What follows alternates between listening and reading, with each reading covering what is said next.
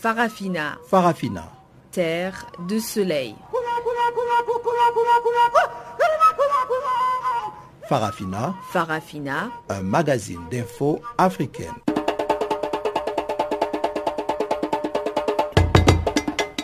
Présentation Pamela Kumba.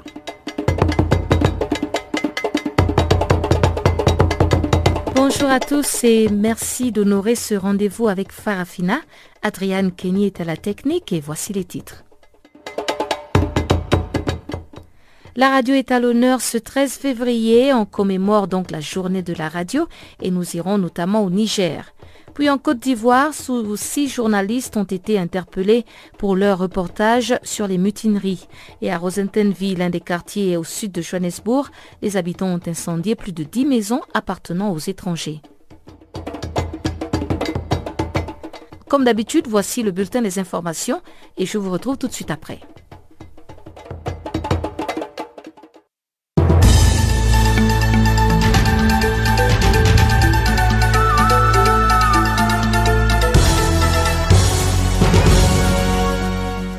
Chers auditeurs de Canal Afrique, bonjour à tous. Nous ouvrons ces bulletins d'information par le Niger où le procès pour trafic international des bébés dans lesquels serait impliqué Ama Amadou a été reporté au 13 mars à la demande des avocats de prévenus peu après son ouverture lundi à Niamey. L'ancien Premier ministre, aujourd'hui opposant numéro un au président Mahamadou Issoufou, est poursuivi pour une affaire de trafic d'enfants conçue au Nigeria puis amenée au Niger via le Bénin, dans laquelle une vingtaine de personnes sont impliquées. Parmi elles, un ex-ministre, des banquiers, des hommes d'affaires, un officier de l'armée ainsi que leurs épouses, mais seul Ama Amadou était absent du box des accusés. Ces derniers sont poursuivis pour supposition d'enfant, un délit consistant à attribuer la maternité d'un enfant à une femme qui ne l'a pas mise au monde. Tous ont été emprisonnés avant d'être remis en liberté conditionnelle. Ama Amadou a lui-même bénéficié de cette décision et vit actuellement en exil en France. Au Kenya, sept représentants syndicaux de médecins ont été écroulés lundi après avoir été condamnés à un mois de prison pour leur rôle dans une grève qui paralyse les hôpitaux publics du pays depuis dix semaines. Les syndicalistes avaient été condamnés à un mois de prison avec sursis à la mi-janvier par la justice kenyane qui leur avait donné deux semaines pour annoncer la fin de la grève. La juge a ordonné lundi leur incarcération, estimant qu'il n'y avait aucun motif de revenir sur son jugement précédent. Elle a de ce fait donné raison au gouvernement kényan qui considère le mouvement illégal au motif qu'il a été enclenché alors que des négociations salariales étaient en cours. La grève qui a démarré le 5 décembre dernier dans les hôpitaux publics a de lourdes conséquences pour les malades dont certains sont dirigés vers des cliniques privées trop chères pour la majorité de la population. Les quelques 5000 médecins du secteur public ont fait valoir que leur revendication principale, une multiplication de leur salaire par 4, figurait dans un accord de négociation collective signé en 2013 mais qui n'a jamais été appliqué. Ils ont de ce fait rejeté une proposition du gouvernement d'augmenter de 40% leur salaire selon les syndicats. En Côte d'Ivoire, six journalistes et trois patrons de presse ont été interpellés et incarcérés dimanche dans un camp de gendarmerie d'Abidjan. Motif de leur arrestation, divulgation des fausses informations sur la récente mutinerie des soldats qui a secoué le pays, selon un communiqué du procureur de la République lu à la télévision nationale ivoirienne. Ces journalistes tombent sur les coups de la loi qui réprime l'incitation des militaires à l'insoumission et à la rébellion, les atteintes à l'autorité de l'État et la publication d'informations fausses se rapportant au secret de la défense et de la sécurité de l'État. Il précise que l'audition des journalistes interpellés va se poursuivre afin de situer les responsabilités. Depuis janvier, la Côte d'Ivoire avait été secouée par une mutinerie d'anciens rebelles intégrés dans l'armée qui avait paralysé plusieurs villes pour réclamer le paiement des primes. Au Cameroun, trois leaders originaires du nord-ouest, région anglophone, sont jugés lundi à Yaoundé pour terrorisme, incitation à la guerre civile et propagation des fausses nouvelles. Les autorités camerounaises leur reprochent leur soutien aux revendications identitaires des régions anglophones qui se disent marginalisées dans un pays majoritairement francophone. Dans un mémorandum sur les agitations dans les nord-ouest et le sud-ouest camerounais adressé au président Paul Biya en décembre, les évêques des régions anglophones ont demandé un retour au fédéralisme pour que la présidence du pays soit alternée entre anglophones et francophones. À Bamenda, la radio haute Cocoa a été fermée parce que les autorités l'ont accusé d'exciter la population à travers ses émissions interactives sur la situation qui prévaut dans cette partie du Cameroun. Depuis le 21 novembre, les cours sont suspendus dans les universités, collèges et écoles dans plusieurs villes de deux régions anglophones de l'ouest du pays proche du Nigeria. Ils dénoncent depuis plusieurs semaines leur marginalisation dans le partage du pouvoir et des richesses du pays. Le gouvernement libyen d'union nationale a dénoncé dimanche dans un communiqué l'annonce cette semaine à Tripoli de la formation d'une coalition de groupes armés baptisés Garde nationale. Il y a de cela quelques jours, des groupes armés venus essentiellement de la ville de Misrata ont annoncé la création d'une garde nationale libyenne qui aurait pour mission, selon eux, de combattre les groupes islamiques, de sécuriser les institutions de l'État, les missions diplomatiques et les ressortissants étrangers. Les gouvernements voient dans l'annonce de cette nouvelle coalition une tentative de former un corps parallèle à la garde présidentielle. Selon des sources locales, Plusieurs des milices qui la composent seraient loyales à Khalifa Goeil, un ancien dirigeant qui avait autoproclamé en 2014 à Libye un gouvernement de salut national et n'avait ensuite pas voulu reconnaître le GNA quand ce dernier s'était installé dans la capitale libyenne en 2016.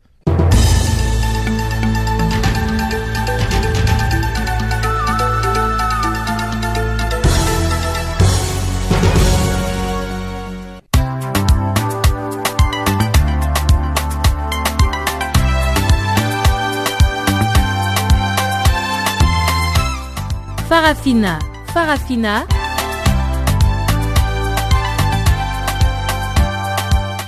L'actualité panafricaine en français? Ah bon? Mais oui, c'est tous les jours de lundi à vendredi, 16h GMT. Sur Channel Africa, la voix de la renaissance africaine.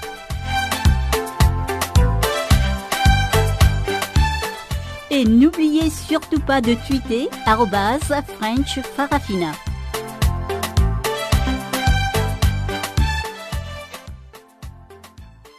Rebonjour à tous, crise politique au Maroc.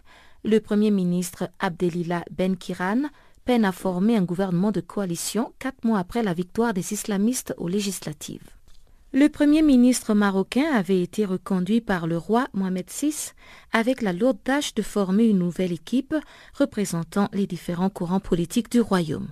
Abdelillah Ben Kiram occupe le poste de Premier ministre depuis cinq ans et il conduit depuis plusieurs mois des tractations avec plusieurs formations politiques sans toutefois parvenir à un résultat fructueux pour représenter les 198 sièges que confère la majorité. Le Premier ministre marocain est confronté à plusieurs obstacles, dont celui du Parti libéral, le RENI, le Rassemblement national des indépendants. Arrivé quatrième lors des élections législatives avec 37 sièges, ce parti d'opposition change à chaque fois ses conditions de participation à la coalition. Au dire des critiques de la vie politique marocaine, Akmanouche Aziz, le milliardaire très proche du roi et leader depuis octobre dernier du Rassemblement national des indépendants, pose des conditions presque impossibles à remplir. À cela s'ajoutent les fautes lourdes accumulées par celui qui était pressenti pour être le principal allié du chef du gouvernement marocain, Hamid Shaba. Le leader de l'Istiklal, qui a conduit le Maroc vers l'indépendance, s'est disqualifié pour des bavures contre le royaume. La dernière en date, c'est la publication sur le site du parti d'un article accusant l'État profond d'avoir assassiné Abdallah Baha, bras droit du Premier ministre Abdelila Ben Kiram. Lors du Conseil national de son parti qui s'est tenu samedi passé, le Premier ministre a d'abord réitéré qu'il attendait la réponse du RENI à son offre à propos de la coalition gouvernementale. Mais pour la première fois, il s'est dit prêt à renoncer à la présidence de l'exécutif si les intérêts de la nation l'exigent. Il faut ajouter que le secrétaire général du Parti de la justice et du développement, donc euh, le Premier ministre marocain, a aussi réitéré son veto contre une participation éventuelle de l'Union socialiste des forces populaires au prochain exécutif. Alors que les négociations n'ont pas encore repris en raison des divergences sur la composition de la majorité, le chef du gouvernement marocain estime qu'un parti qui a à peine obtenu 20 sièges lors des dernières élections ne peut pas faire partie du gouvernement de coalition. Même son de cloche auprès d'Ilas Omari, le secrétaire général du parti Authenticité et Modernité, qui croit dur comme le fer que c'est le parti de la justice et du développement qui est responsable du blocage. Le numéro 1 du parti du tracteur pense qu'il faut même remonter six années auparavant et précisément lors du débat entre les partis politiques et la commission chargée de l'élaboration de la nouvelle loi fondamentale actuellement en vigueur. Pour rappel, la constitution marocaine de 2011 stipule que le roi nomme le chef de gouvernement au sein du parti politique arrivé en tête des élections des membres de la Chambre des représentants et au vu de leurs résultats. Sur proposition du chef du gouvernement, il nomme donc les membres du gouvernement. Nos confrères du quotidien Aujourd'hui le Maroc expliquent qu'il y a quelques mois, des appels avaient déjà été lancés pour publier les PV des réunions de consultation tenues entre la commission d'élaboration et les partis politiques. Mais cela n'a encore pas porté de fruits. Reste à connaître aujourd'hui la réaction du chef du gouvernement désigné et son parti. Les hostilités risquent ainsi de reprendre de plus belle entre le PJD et le PAM durant les prochains mois. Mais tu vas où comme ça?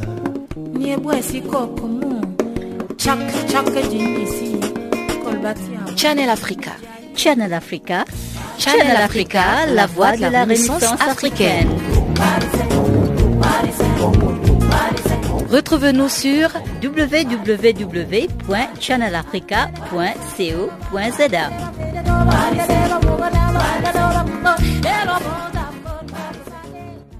En Côte d'Ivoire, six journalistes ivoiriens, dont trois patrons de presse, ont été interpellés, auditionnés et incarcérés dimanche dans un camp de gendarmerie d'Abidjan, la capitale économique du pays. Les autorités ivoiriennes reprochent à ces journalistes d'avoir divulgué de fausses informations sur la récente mutinerie de soldats et d'avoir incité ainsi un plus grand nombre de soldats à la révolte et à l'insoumission. La nouvelle de l'arrestation des journalistes suscite une vague de protestations aussi bien dans le milieu journalistique que dans plusieurs autres milieux.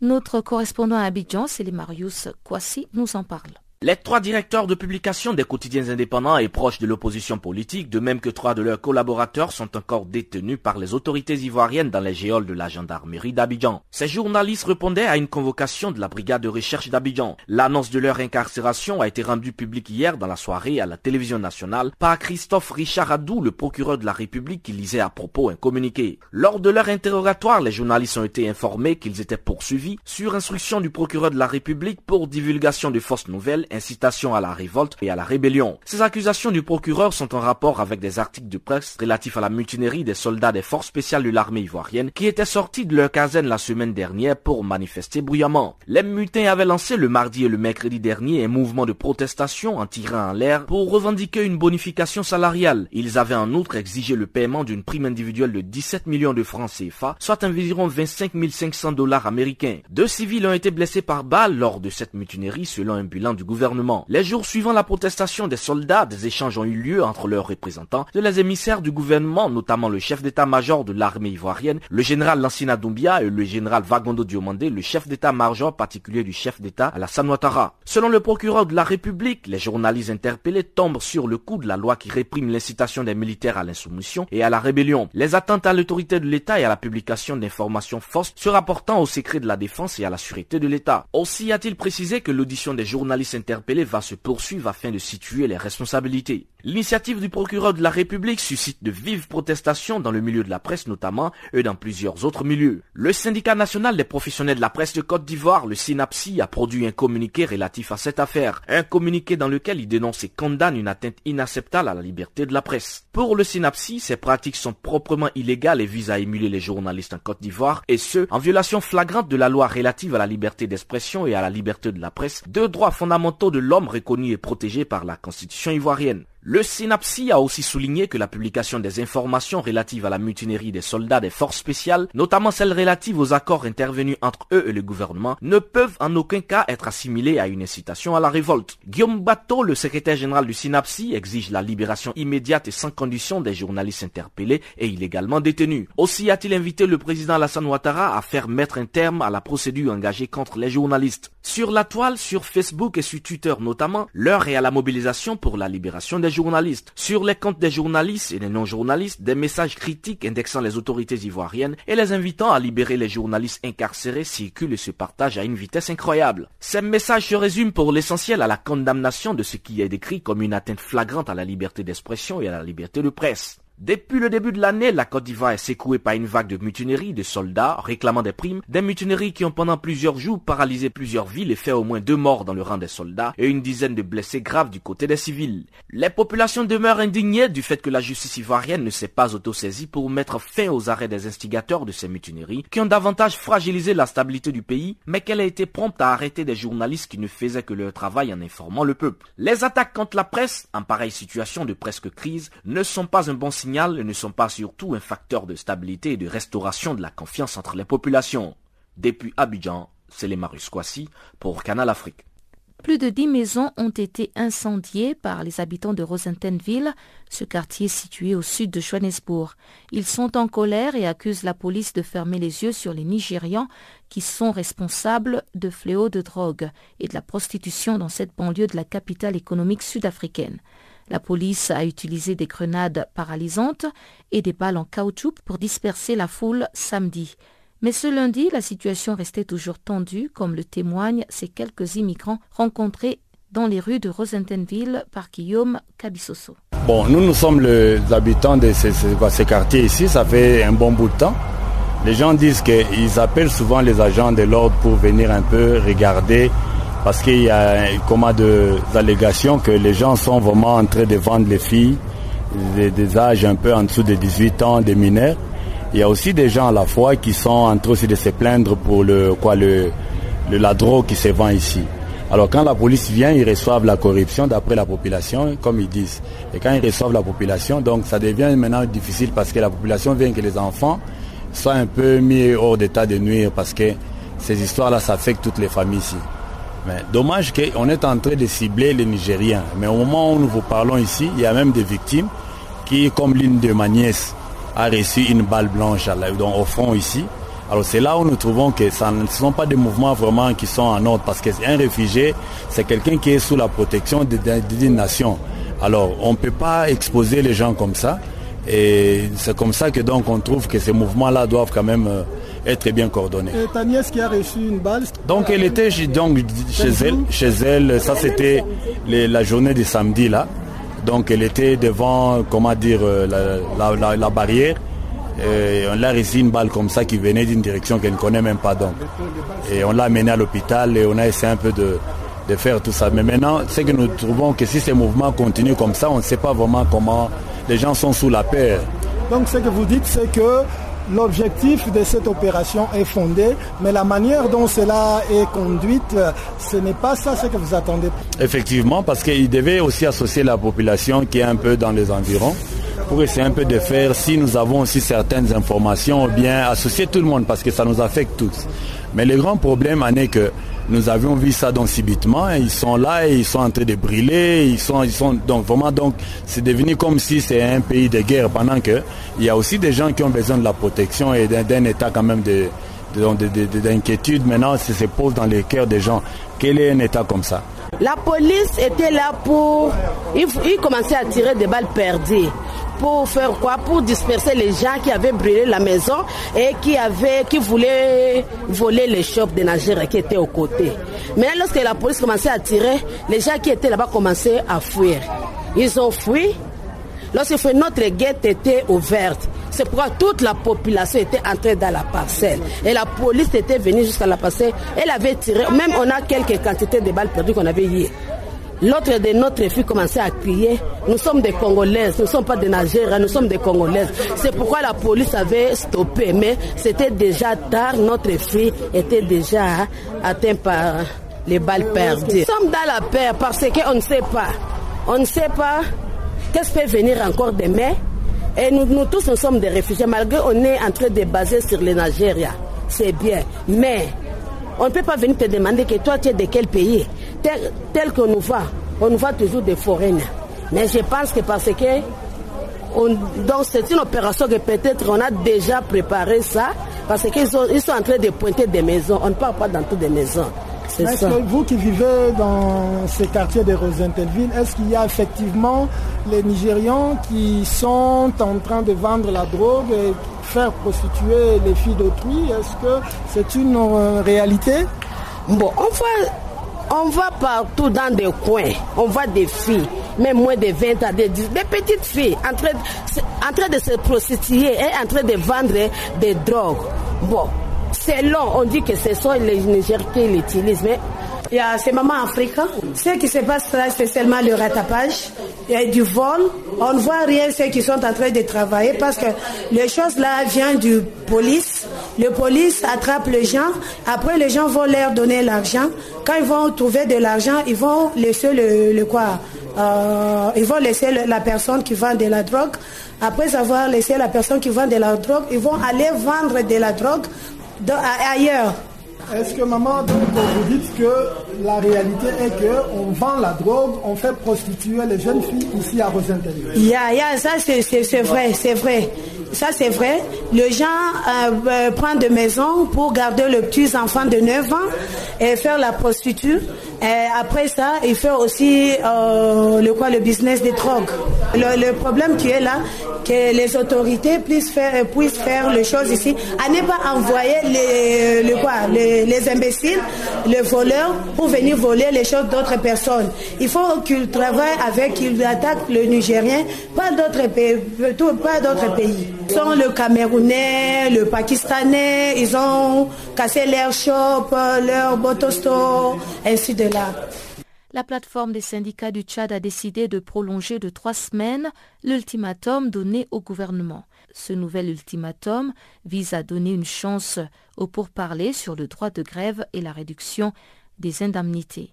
Ce sont là les deux pommes de discorde qui persistent entre le gouvernement et les syndicats, selon Younous Mahadir, vice-président des syndicats des travailleurs du Tchad. Nous avons euh, pas eu des avancées très significatives sur les points principaux, mais il y a quelques points subsidiaires dont on a trouvé une solution. Et par conséquent, dès lors qu'il y a encore la dynamique de, dialogue, nous avons pensé qu'il faut donner encore du temps euh, au gouvernement pour qu'il puisse réfléchir sur nos revendications principales qui sont l'annulation du décret de, la loi 032, qui est une loi liberticide, qui en fait euh, interdit plus ou moins les syndicats dans le pays. Et deuxièmement, nous avons aussi le décret 687, qui est celui-là qui a pris des décisions unilatérales, le gouvernement a pris des décisions unilatérales et a sorti un décret qui euh, ampute de plus de 50%, de 50% des salaires des agents. Et la loi 032 qui est celle-là qui tue les syndicats et ce que nous avons appelé loi liberticide, cette loi donc euh, ne permet plus d'aller en grève euh, au service public, dans les services publics. Par conséquent, un syndicat sans grève euh, n'a pas de sens. Ce n'est plus de syndicat. C'est notre seule arme que nous avons lorsque nous cherchons nos intérêts. Donc c'est pour ça que nous avons dit que nous ne pouvons pas tout tolérer, c'est là. Alors, vous avez quand même été en grève depuis euh, septembre 2016. Euh, comment est-ce que les fonctionnaires, comment vous êtes parvenus à subvenir aux besoins de vos familles pendant tout ce temps? Oui, non, pendant tout ce temps, vous savez, notre grève est une grève qui était partie après le 8 du mois. Et les textes de la République disent que lorsque jusqu'au 8 du mois suivant, les salaires du mois passé ne sont pas payés, une grève qui, euh, s'engage va sans doute être, euh, les journées de grève seront payées par le, patron ou l'administration. Ça, c'est le texte de la République qui dit, notre code du travail. ils ne peuvent pas nous, nous empêcher de nous payer nos salaires. Et cette grève concernait tous les fonctionnaires, euh, quel que soit le secteur d'activité Tout à fait, tous les agents publics, contractuels et fonctionnaires. Mais finalement, vous avez quand même pu obtenir aussi d'autres garanties. On sait aussi que le président a, annoncé un report des législatives, prolonger le, le mandat des députés sur la base du fait que les caisses de l'État étaient vides. Vous avez dit que vous avez quand même pu obtenir quelques concessions. Est-ce que vous pensez que cela pourra être concrétisé quand le président vient lui-même annoncer que les caisses de l'État sont vides? Vous savez, nous, on ne croit pas à ça. Dans ce pays, il y a eu tellement d'argent, mais nous voulions qu'on nous explique où est parti cet argent-là. Et de ce fait, nous ne croyons pas à ce que le président dit. Ça, c'est de propre, euh, son propre engagement dont il raconte ce qu'il dit. Et nous pensons que ce qu'il dit n'est pas vrai. Parce que l'argent, nous savons qu'on a eu tellement d'argent dans ce pays-là depuis que le pétrole a été euh, vendu. Et nous pensons que cet argent est détourné quelque part euh, par des personnes tout autour du président et peut-être lui-même. Et nous pensons que ceci, il doit nous donner des explications pour nous dire qu'il n'y a pas d'argent. Et ceci, pour nous, jusqu'à preuve du contraire, nous ne comprenons pas ce que le président dit parce que l'argent, nous savons où il est entré euh, dans ce pays Et lui, il connaît mieux que quiconque. Et surtout actuellement, la question des recettes même. Euh, comment les recettes sont organisées, le président ne se, euh, préoccupe pas de cela, de, de l'organisation des recettes, mais il se préoccupe plutôt à nous amputer tout simplement nos salaires. Alors nous ne comprenons pas, alors que c'est lui le responsable. C'est lui qui doit répondre à cela. Il ne veut pas répondre, et il utilise sa force parce qu'il a l'armée et tout ça. Et nous pensons que nous, on va pas euh, accepter cette dictature qui s'installe. Et avec toutes ces déclarations, il proroge l'Assemblée comme il veut, euh, il proroge la, durée de l'Assemblée comme il veut, sans consulter le peuple, sans consulter les, les hommes politiques qui sont les mieux concernés, ni même la, la société civile, donc tout le monde est concerné. Alors que ces députés sont actuellement les députés qui ne foutent absolument rien du fait qu'ils euh, adoptent n'importe quelle loi et c'est eux-mêmes qui ont adopté cette loi qui est liberticide tout en sachant qu'elle n'est pas bonne, et qu'elle est en train d'aller en porte-à-faux avec les textes nationaux et internationaux. Au Niger, c'est en principe ce 13 février que devait se tenir le procès de l'affaire de trafic de bébés dans laquelle est impliquée une trentaine de personnes, dont le chef de file de l'opposition, Ama Amadou, l'ex-président de l'Assemblée nationale qui se trouve actuellement en convalescence en France. C'est le fond du dossier que devaient examiner les juges de la Cour d'appel, mais à la demande des avocats, des prévenus, le dit procès est reporté au 13 mars. Écoutons un de ces avocats, maître Ali Kadri, au micro de notre correspondant à Niamey, Razak Idrissa. Nous avons pris argument de deux faits. Le premier argument, c'est que nous estimons que les citations n'ont pas été régulières, en ce qu'un des prévenus, notamment Amadou, qui ne réside pas au Niger, mais qui réside à l'extérieur, notamment en France. Or, en droit pénal, lorsque vous n'êtes pas domicilié au Niger, la loi a prévu des délais pour ceux qui vivent à l'étranger. Mais je crois que pour eux, Mamadou est domicilié au Niger. Donc les citations ont été servies au Niger. La deuxième raison, vous savez que lorsque le procureur entend verser des réquisitions écrites au dossier, il est de droit à ce que les défenses puissent avoir connaissance de ces réquisitions écrites. C'est un droit fondamental de la défense. Nous ne sommes pas en possession de ces réquisitions écrites.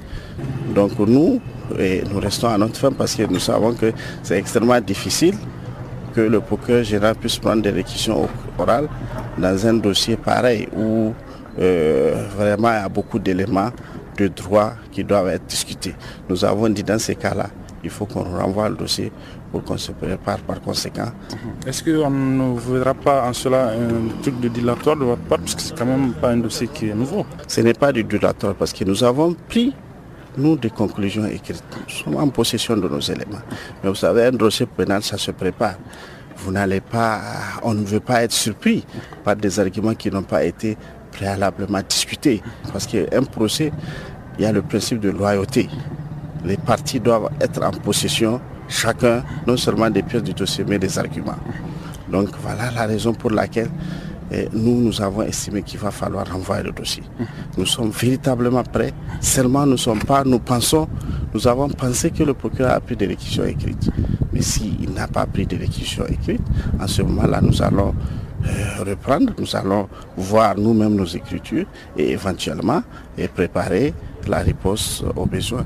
À bien vous comprendre, c'est le fond du dossier qui va bien être jugé. Oui, bien sûr, c'est le fond du dossier parce que, vous savez, la Chambre criminelle de la Cour de cassation a, renvoyé, a cassé et renvoyé devant la, Cour, autrement composé. ça veut dire que c'est le débat va être un débat de fond avec tous les autres arguments les exceptions que nous, allons, nous avons soulevées, nous allons les réitérer.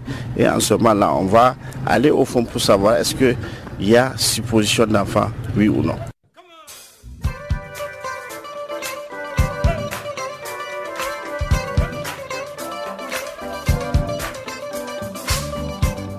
Vous écoutez Channel Africa, une station de radio internationale d'Afrique du Sud.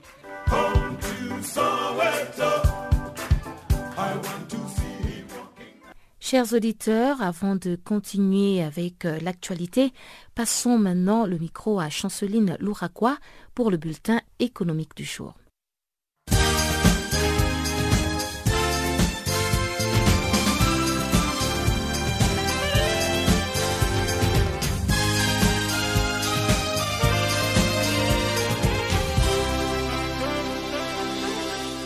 Chers auditeurs du Channel Africa, bonjour.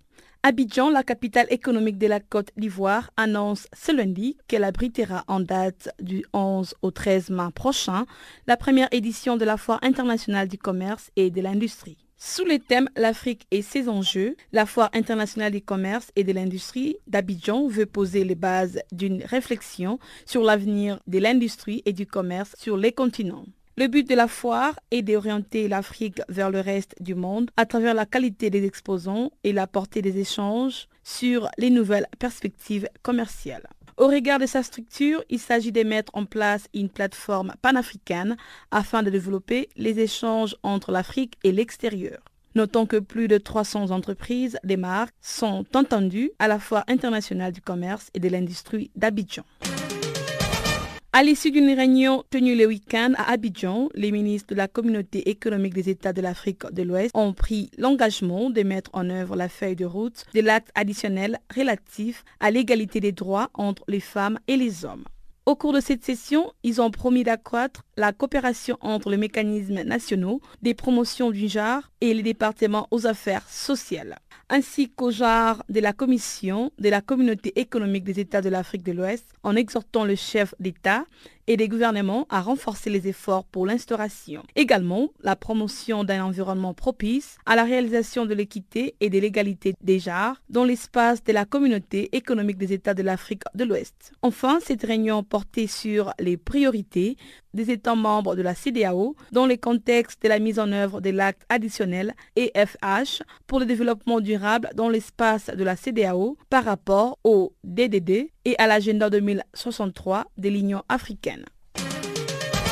En marge d'une mission effectuée le week-end à Abidjan, la Société financière internationale a promis un soutien à la Bourse régionale des valeurs mobilières pour le développement des petites et moyennes entreprises. Cette promesse a été faite par deux vice-présidents de la Société financière internationale qui ont effectué une visite dans les locaux de la Bourse régionale des valeurs mobilières. Il s'agit du vice-président chargé de la trésorerie et des mobilisations à la Société financière internationale, Jing Dong Hua, et du vice vice-président chargé du management, Gavin Wilson.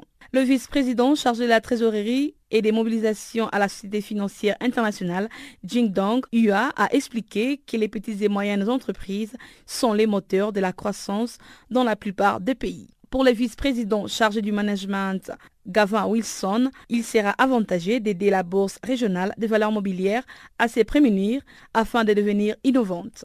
Rappelons que la Bourse régionale des valeurs mobilières est une institution financière spécialisée créée en 1976 dont les capitales est souscrit par des acteurs économiques et des institutions de l'Union économique et monétaire ouest africaine.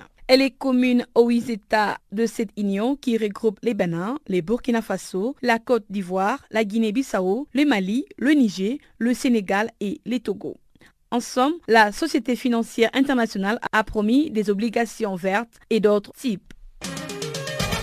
Un rapport de la firme internationale d'audit Deloitte a annoncé le week-end que les investissements dans les projets d'infrastructure en Afrique centrale, y compris la République démocratique du Congo, ont reculé de 80,4% en 2016. En effet, les rapports indiquent que la suspension d'importants projets, comme ceux du développement des exploitations de fer Ambalam, Nabeba, à la frontière du Cameroun et du Congo, d'une valeur de près de 4,7 milliards de dollars, ont contribué en cette contre-performance. Actuellement, le nombre de projets a augmenté en passant de 23 à 24. La valeur des ressources qui y ont été injectées a été de seulement 7 milliards de dollars contre 35,8 milliards de dollars pour 23 projets en 2015 et 33,2 milliards dollars pour le 13 projets en 2014. Signalons que 54% des projets de la sous-région ont été lancés au Cameroun qui, en plus de son plan d'émergence à l'horizon 2035, exécute d'un plan d'urgence triennal visant à rattraper la croissance.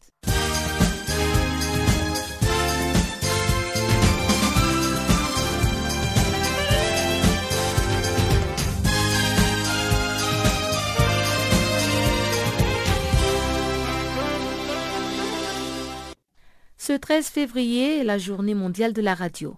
Cette journée est marquée par une série d'activités à travers le monde et la radio des Nations Unies a voulu mettre en exergue le rôle joué par Gira FM, la station radio des Nations Unies en République centrafricaine, pour promouvoir la culture de la paix.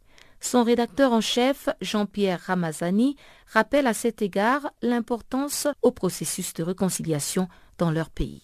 Maintenant, direction Centrafrique, où nous avons en ligne depuis Bangui Jean-Pierre Amissi Ramazani, rédacteur en chef de Gira FM, la radio de l'ONU en Centrafrique. Tout d'abord, Jean-Pierre, comment Gira FM participe-t-elle au processus de réconciliation en Centrafrique?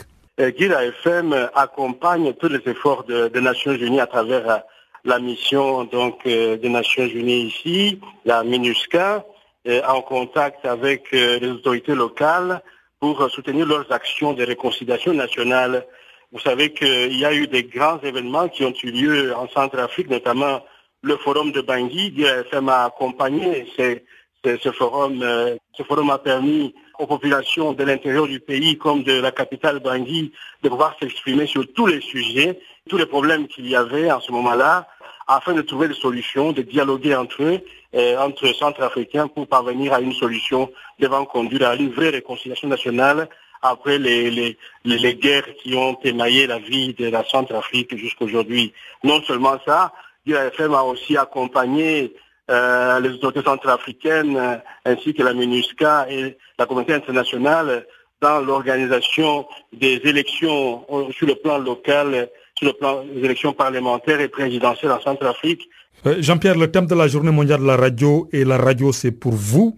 Donc, comment vos programmes sont conçus au niveau de GRAFM pour une meilleure participation des auditeurs centrafricains euh, Nos programmes pour le moment sont conçus de telle manière que euh, les, auditeurs de notre radio peuvent euh, pouvoir s'exprimer aussi directement à travers notamment notre tranche matinale, la 9-12, donc qui commence de 9h à 12h tous les jours. Et là, dans cette animation-là, il y a des questions qui sont posées aux auditeurs et nous leur donnons les numéros de téléphone et que ce soit à Bangui comme à l'intérieur du pays, dans les, toutes les grandes villes d'intérieur du pays, nous recevons plusieurs échos. Il y a quelques questions qui sont posées et pour lesquelles les auditeurs répondent et c'est ce qui crée vraiment un lien extraordinaire avec le public sur différentes questions qui se posent sur le plan national ici en Centrafrique. Mais est-ce que Gira FM est reçu partout en Centrafrique et pas seulement à Bangui et dans les centres urbains? Pour le moment, parce que Gira FM est en train de se développer, de développer son réseau, Gira, on dirait, est reçu, euh, est reçu euh, euh, sur 90%, entre 80 et 90%. et de la population centrafricaine ont la possibilité de voir suivre Gira FM. Gira FM qui a déployé plusieurs émetteurs, antennes et émetteurs à travers la RCA, notamment nous avons pour le moment 12 émetteurs qui sont déployés dans les, les villes et même les agglomérations de la Centrafrique. Donc nous sommes pour le moment la radio qui a le plus grand réseau de diffusion de l'info Dernière question, Jean-Pierre Ramazani. New York, c'est aussi le Conseil de sécurité. Genève reste toujours euh, la capitale humanitaire et surtout des droits de l'homme. Mais quel est l'intérêt de ces productions faites à Genève pour vos autorités et surtout leur perception par rapport aux droits de l'homme et la lutte contre l'impunité Par rapport à Genève, euh, bon, c'est les, droits de l'homme notamment. Bien sûr, euh, nous, recevons et récemment nous avons reçu ici la visite de euh, Marie-Thérèse Keita Bokoum, euh, rapporteur spécial euh, sur les droits de l'homme en Centrafrique. Là, c'est suivi avec beaucoup d'intérêt. Mais les différentes informations de Genève qui arrivent ici, nous essayons, nous, à notre niveau, de pouvoir mieux les vulgariser pour les amener à une meilleure compréhension des centrafricains. C'est pourquoi Gula FM a fait et produit des informations une grande partie des informations en langue locale, en sango, qui est la langue qui est la plus parlée et la plus comprise par tous les Centrafricains. Avec ça, nous pouvons passer plus de messages qu'en français, qui qui a une portée importante, bien sûr, mais limitée par rapport au sango. Jean-Pierre Amissi Ramazani, merci beaucoup. Je rappelle que vous êtes le rédacteur en chef de Gira FM, la radio de l'ONU en Centrafrique. Merci beaucoup. Et parlons toujours de radio. Retrouvons notre correspondant au Niger, Abdul Razak Idrissa, qui est allé à la rencontre des populations de Kolo une localité située à une trentaine de kilomètres de Niamey, la capitale nigérienne, pour recueillir les témoignages des auditeurs. Suivons son reportage. La localité de Kolo est située à une trentaine de kilomètres de Niamey, la capitale du Niger. Ce samedi 11 février 2017, nous nous y rendons. Le dernier village avant Kolo, c'est Bitaï. Au bord de la route, nous nous arrêtons pour échanger avec Hadi Amadou, éleveur sur ce qu'il écoute à la radio.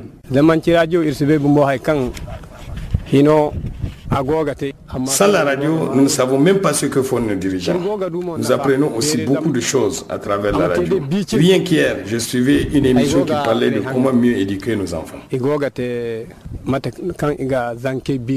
Quelques minutes plus tard, nous sommes à l'entrée de la ville de Kolo. Au niveau du collège d'enseignement général, nous trouvons deux enseignants qui viennent juste de libérer leurs élèves. La radio aujourd'hui c'est incontestablement la source euh, d'information au niveau même international. Donc ici à Colo, vraiment les gens sont à chaque fois câblés à leur poste radio. Et qu'est-ce qu'ils écoutent euh, particulièrement? Particulièrement il y a les informations et les différents reportages, c'est surtout ça, et les différentes émissions musicales pour les jeunes. Pour les jeunes et, pour les paysans, parce que quand même Colo c'est une zone euh, de paysans, est-ce qu'ils écoutent aussi des émissions sur l'agriculture et l'élevage oui, c'est ça, tout ça là, euh, surtout sur, je dis, sur les reportages, il y a des reportages qui font, font euh, axer sur l'agriculture et j'écoute ça très bien et par rapport euh, aux différentes activités agricoles qui font cas au niveau de ces reportages-là. Je m'appelle M. Hussein Adamou, je suis enseignant ici au CS de Colo. J'ai un poste radio à la maison, mais je n'ai pas le temps véritablement pour l'écouter. Alors vous écoutez seulement quand vous avez le temps et quand est-ce que vous avez le temps justement? C'est entre 13h30 et 16h. Voilà, bon, la, nuit c'est à partir de 21h. Qu'est-ce que vous écoutez particulièrement Surtout les, débats. Les débats, surtout les débats radio-télévisés. Ouais, parce que quand par exemple, presque tous les débats qui se passent sur les radios et télévisions, vraiment je, je les... Quelle est la contribution de la radio dans le développement de façon générale?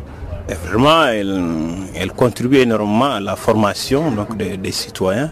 Vous comprenez, c'est grâce à la radio quand même que nous accédons à beaucoup d'informations. Vous voyez, si la, radio n'existait pas, en quelque sorte, eh, eh bien, nous serons toujours dans le flou. Vous voyez, donc, véritablement, elle contribue à la formation eh, et à la sensibilisation, bien sûr, de, de, la population en général. Donc, elle joue vraiment un rôle très important. Nous sommes à présent au centre-ville de Colo, au niveau du marché central précisément Quelques habitants se prononcent aussi sur ce que représente la radio pour eux. Nous écoutons tout ce qui est information. Nous écoutons également les émissions telles que les débats sur les conflits entre agriculteurs et éleveurs et nous en tirons beaucoup de bénéfices. Tout ce qui se passe ailleurs, si tu ouvres ton poste radio, tu seras au courant et tu peux informer les autres. Je m'appelle Karigetou Mounjebo, résidé à Kolo fidèle auditrice de radio.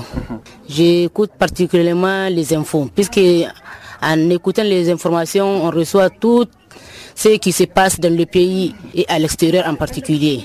Sur les, sur les différents programmes que diffusent les radios, euh, est-ce que vous avez le sentiment que la radio, à travers les productions qu'ils font, à travers les informations, à travers les émissions, est-ce que vous pensez qu'elle contribue au développement local? Plus que le mot même. Puisque en écoutant la radio, on aura des sensibilisations, des informations pour éviter des conflits entre éleveurs et agriculteurs. La ville de Kolo est traversée par le fleuve Niger. Au bord de ce dernier, nous rencontrons Abdul Karim Hassimiou, fonctionnaire qui s'apprête à entamer son travail du week-end, à savoir la riziculture. Qu'est-ce que vous, écoutez particulièrement sur ces différentes radios que vous écoutez? C'est de l'information, c'est des émissions? Quel type de programme vous suivez euh, C'est surtout les informations que je ne voudrais du tout pas rater. Tout à l'heure, vous allez aller sur nos rizières. Est-ce qu'il y a des, programmes euh, que vous suivez, par exemple, pour euh, mieux améliorer votre activité sur la rizière De temps en temps, on prête fine oreille, surtout quand il s'agit des attaques acrédiennes. La plupart des situations qui nous intéressent, et c'est même pas des interventions phytosanitaires, mais il y a des interventions locales, des, progrès scientifiques euh, au niveau local qui peuvent nous permettre de combattre tel ou tel fléau.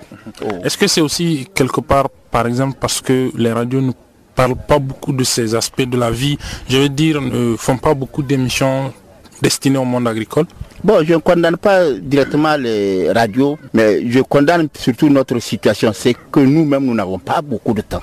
Vraiment. Ou même si on est pris par autre chose, la radio émet.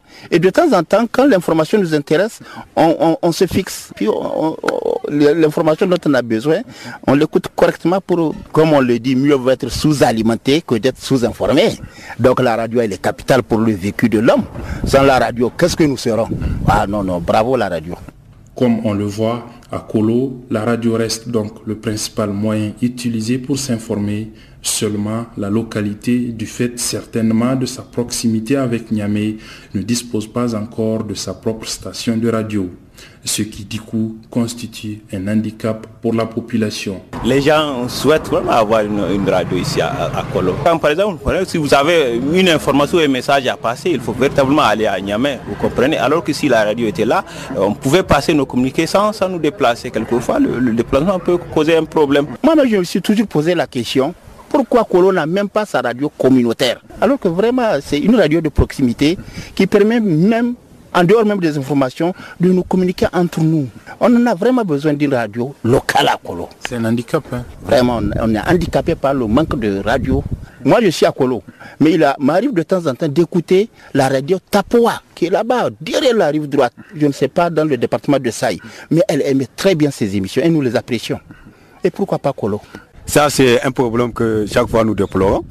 Et même nous, ici, pour nos activités, nous avons ce problème-là. Aujourd'hui, s'il y a une activité, il faut que nous faisons un petit papier pour ce qu'il est dans les écoles. Ça, ça nous, ça nous perturbe trop. Ça aurait été qu'il y a une radio avec un simple communiqué, l'information passe et tout le monde va être au courant de l'information et de ce qui se passe. C'est un frein pour, nos, pour, pour beaucoup d'activités. Abdullah Razak Idrissa, de retour de Colo pour Channel Africa.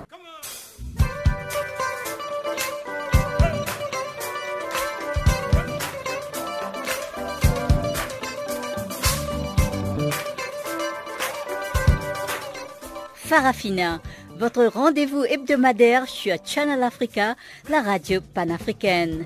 Farafina, votre programme des actualités en langue française sur Channel Africa.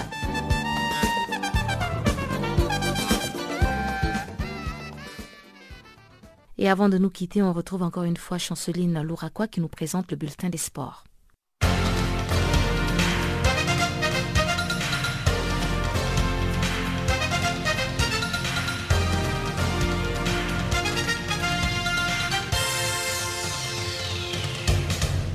Bonjour. Le club ivoirien ont démarré les tours préliminaires des Coupes africaines les week-ends au stade Robert Champrou par une écrasante victoire de 3 buts à 0 face à l'ASFAN du Niger. La première partie de jeu n'a pas été aisée pour le champion en titre face à une équipe nigérienne bien regroupée, disciplinée défensivement et tactiquement. La Standa s'est après procuré de quelques actions nettes de but sans pour autant être percutant et efficace dans le but de l'AS Fan avec Saoui Laurent qui a marqué à la 47e minute, ensuite Kofi Foba à la 110e minute, Koulibaly et Wonlo à la 81e minute. Ils ont tous permis aux étoiles du Goutougou d'illuminer le stade Robert Champrou des Marcories en seconde période de jeu. Ensuite, les champions en titre de la Côte d'Ivoire reviennent avec de meilleures intentions. C'est Saoui Laurent qui donne les tons de la victoire des étoiles à la 47e minute en ouvrant la marque sur le score d'un but à zéro. En fin de compte, les hommes du coach ont fini par baisser la garde à la 110e minute en prenant le second but de cette rencontre. Une réalisation de la tête signée des Kofi Foba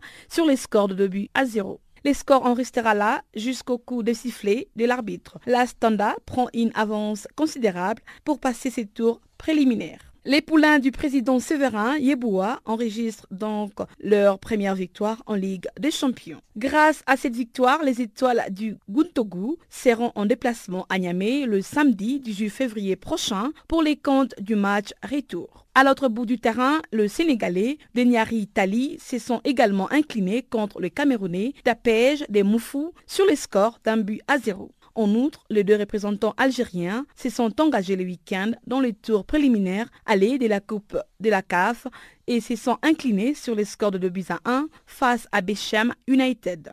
Voici les résultats du week-end. Liefani Ouba du Nigeria a joué contre le El Maskri de l'Égypte sur les scores de 1 but à 0. L'étoile du Congo s'est battue contre le Racing de Mikomiseng de la Guinée équatoriale sur le score de 2 buts à 0. Et enfin, l'Akanda du Gabon s'est opposé au FC Renaissance de la République démocratique du Congo sur le score de 0 but partout. Pendant trois jours, la Fédération Wado académique de la Côte d'Ivoire a organisé un séminaire technique en faveur des pratiquants du Wado. C'est l'un des styles le plus complet du karaté. Basé sur la vitesse, le rythme et l'esquive, dont les mouvements respectent les possibilités naturelles du corps. Ces trois jours a été l'occasion pour les pratiquants de revenir sur les bases du Wado Academy. Ils ont passé en revue les techniques des combats, d'attaque, des défenses et les katas. Le but était de les apprendre comment dévier une attaque, quelle que soit la nature. Cette école enseigne la paix et l'harmonie à tout homme. Bref, ce séminaire s'est tenu dans l'objectif de renforcer les capacités techniques de ses apprenants. La Confédération africaine de football informe au public qu'elle compatit avec l'Angola après la mort de 17 personnes au stade les week-ends dans une bousculade. C'était lors d'une rencontre de la première journée du championnat de la première division. Le Creativo Libolo était en déplacement pour affronter le Santa Rita. Alors que sur le terrain, les deux équipes s'affrontaient, les fans ont tenté d'entrer dans le stade pour voir le match. Au total, 17 personnes ont trouvé la mort et 56 autres ont été blessées et transportées à l'hôpital. Au nom de l'instance dirigeante du football africain, le président de la CAF, Issa Ayatou, présente également ses condoléances au président de la Fédération angolaise de football. Il déclare, je cite, au nom du comité exécutif de la CAF, de toute la famille africaine du football et en mon nom propre, je présente mes plus sincères condoléances aux familles endeuillées, au peuple angolais et à la Fédération angolaise de football. Fin de citation. Issa Ayatou a par la suite souhaité un prompt rétablissement aux blessés en espérant qu'ils puissent rapidement reprendre leurs activités. Notons qu'une enquête est ouverte pour connaître les véritables causes de ces drames.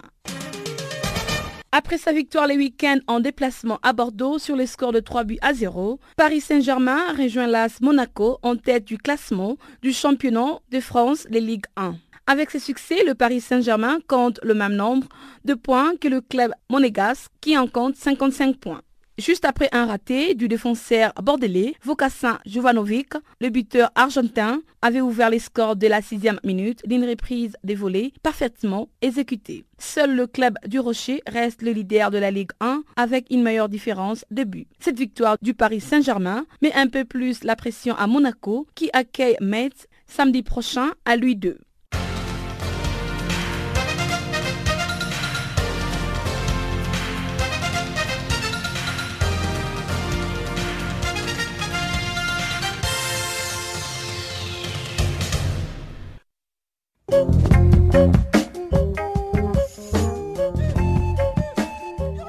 Chers auditeurs, nous sommes donc arrivés à la fin de cette édition de Farafina. Encore une fois, merci d'avoir été des nôtres.